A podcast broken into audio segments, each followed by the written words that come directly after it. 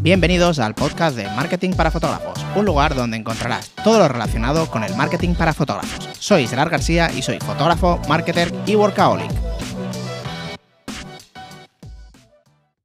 ¿Qué tal chicos? ¿Cómo estáis? Espero que genial. Hoy quería hablaros sobre el Atomos Ninja 5, que es un, monitor externo y, grabador que utilizo desde hace aproximadamente, bueno, aproximadamente hace un año. el 2021 fue la primera vez que lo utilicé.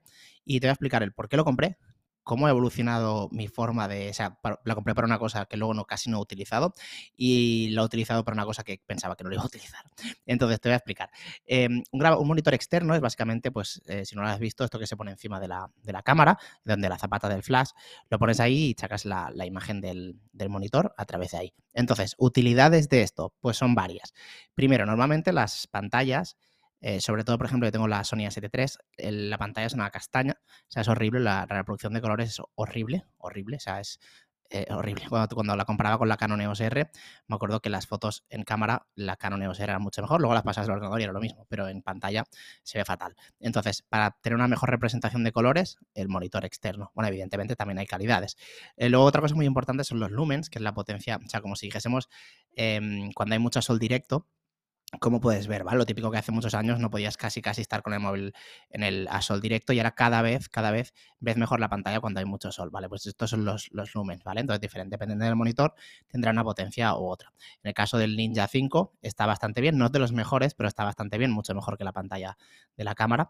Em, entonces, esta sería otra, ¿vale? Luego, otro, evidentemente, es que la pantalla es más grande. Eh, no sé cuánto es la mía, pero es bastante, bastante, considerablemente bastante más grande que la, que la de serie, o sea, que las que lleva la cámara. Y luego, evidentemente, que es, la puedes rotar, la puedes poner externamente, eh, bueno, tiene mil utilidades. Mucha gente lo hace para cuando está haciendo grabaciones tipo, em, para grabándose a sí mismo. Yo realmente no lo utilizo ¿eh? para eso, pensaba que lo iba a utilizar, pero no lo utilizo. Eh, cuando te estás grabando a ti mismo, pues ponerla, ponerla, así como mirándote para ti, ¿vale? Para que puedas ver lo que hay. Que hay, hay muchas cámaras que ya tienen la pantalla abatible, pero se ve muy pequeñito, ¿vale? Entonces, esta sería otra utilidad. Y luego está la parte de grabador, que básicamente la ventaja que te da son varias. Una es que puedes grabar, si haces grabación de vídeo, puedes grabar con un mejor codec, que esto principalmente, no voy a entrar en detalles, ¿eh? tampoco soy un súper experto, pero mm, principalmente lo que te hace es que puedas editar más rápido, ya que el ordenador no tiene que, que descodificar nada, o menos, porque ya está codificado. Entonces el archivo es mucho más grande, pero en el ordenador trabaja muchísimo más fácil, muchísimo más cómodo y es como si tuvieras de golpe, has pasado de, un, de SEAT de ordenador y tienes un, Lambo, ¿vale? Por, decirlo, vuela, ¿vale? Entonces, em, este sería otro, ¿vale? En el, caso de grabador. Aparte que, por ejemplo, en, la S, en la A7S3 creo que puedes grabar ya con RAW, con el grabador, con la cámara no, pero con el grabador sí. Es como que también le quitas em, le quitas tareas al procesador de la cámara, ¿vale? Entonces, esta sería otra. Y luego otra muy interesante es que puedes grabar lo que se está viendo en la pantalla. Me explico. O sea, no la imagen eh, por ejemplo, si estás grabando un, vídeo, no la imagen del vídeo, sino lo que se está viendo en la pantalla. Me refiero con los ajustes, con el puntito de donde está el, tu autoenfoque, con los ajustes de cámara, con todo. Entonces, esto funciona muy bien para los making of.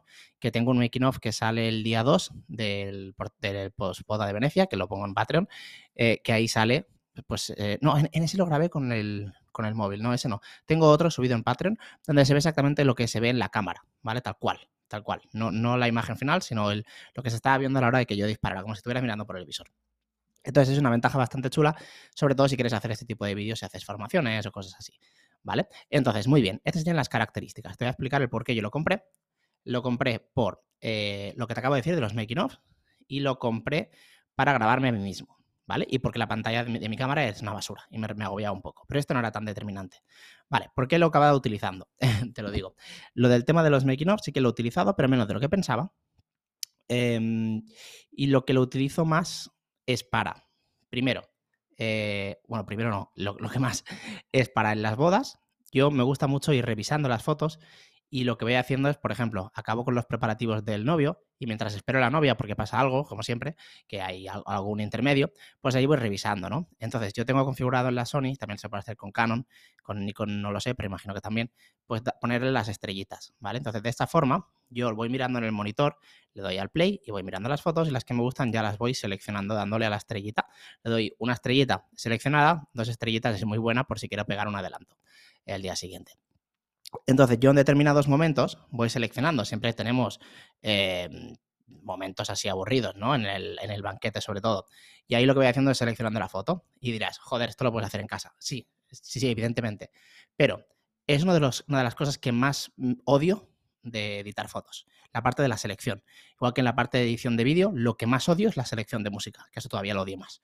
Entonces, si yo me quito eso porque ya lo hago en la boda, me da un poco de pereza, pero ya está seleccionada la boda, es como que luego son dos horas de edición como mucho y ahora con el programa este de, edición selección de, inteligencia artificial es menos todavía.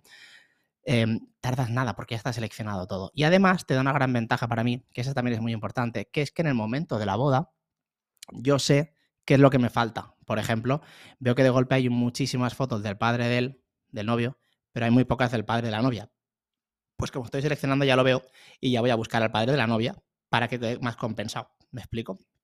Entonces, es una forma muy buena, primero, de quitarte trabajo y después de asegurarte de que todo está bien, que no te falta nada, que no te falta deco, que no te falta porque las voy revisando.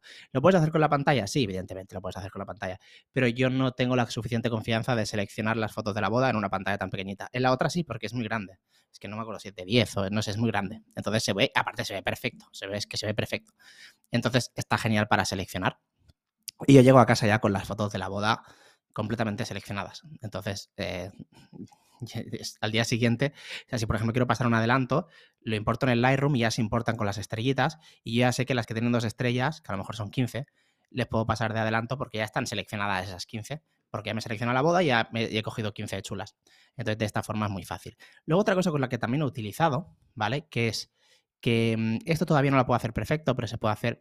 Yo, eh, no sé si lo sabéis, yo voy con, mi mujer la mayor parte del tiempo a hacer ella, ella vídeo y yo foto. Yo también soy, o sea, yo, yo, hago vídeos también, yo hago vídeos para un compañero, Pau Foto Video BCN, y, y, él también es fotógrafo y me hace mis vídeos, ¿vale? Entonces, cuando voy con mi mujer sola, que en todas las veces, a no ser que vaya al Pau, si por ejemplo veo un ángulo que, por ejemplo, la ceremonia o lo que sea, aunque llevamos segundas cámaras y segunda una cámara fija de vídeo, em, veo algún plano que me gusta, pues también grabo. Entonces, ¿se puede hacer sin el grabador? Sí, también se puede hacer, pero hay una ventaja, que es que con el grabador, por ejemplo, en el momento baile, yo puedo estar grabando arriba, en el monitor, puedo estar grabando para el vídeo, o sea, sin los ajustes de cámara, ¿eh? simplemente grabando como para poner un archivo para editar, o sea, para, para poner el vídeo de la boda.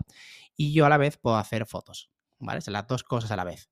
Problema, que la Sony A7 III tiene el, ¿cómo se llama este? El, ah, el black, no sé qué, que es que cuando haces clic, cuando haces foto, se queda como un segundo, menos de un segundo, en la pantalla en negro, ¿vale? Esto con la 7, la 7 IV creo que no aún no está, que es, el único motivo por el que me quería cambiar la cámara y no me la voy a cambiar. Eh, hay cámaras, no me acuerdo cuáles son, pero hay algunas que no tienen esto, ¿vale? Entonces tú puedes estar haciendo fotos y la imagen se sigue viendo perfecta. Entonces ahí podrías estar haciendo foto y vídeo a la vez siempre y estaría genial. Lo que pasa que, bueno, creo que la Sony A1, creo que eso, así, pero vamos, no me voy a gastar esa millonada para hacer esa tontería. O sea, no, tontería, pero no, no es suficiente. Entonces, esto lo que hago es que en algunos momentos del baile yo estoy grabando, ¿vale? Estoy grabando siempre arriba y cuando veo las fotos, hago tac, tac, tac, y tengo, la y tengo las tres fotos, no, necesito tirar una ráfaga. Entonces yo ya sé que, como, aparte, como el vídeo, ese plano del vídeo, no es como, como cámara 1 de vídeo, sino sería como la cámara 2 o 3, porque en el vídeo, en el baile también montamos una cámara fija. Entonces está la cámara 1, que sería mi mujer, cámara fija, y luego yo, mm, que tengo grabando siempre, entonces cuando no estoy haciendo fotos, el plano sirve. Y como muchas veces se monta pues a tres cámaras o en cámara lenta alguna parte, pues muchas veces se puede aprovechar esto. Esto también lo hago mucho en la, en la ceremonia cuando hay lecturas o algo así. Si veo un plano chulo, pues también voy grabando.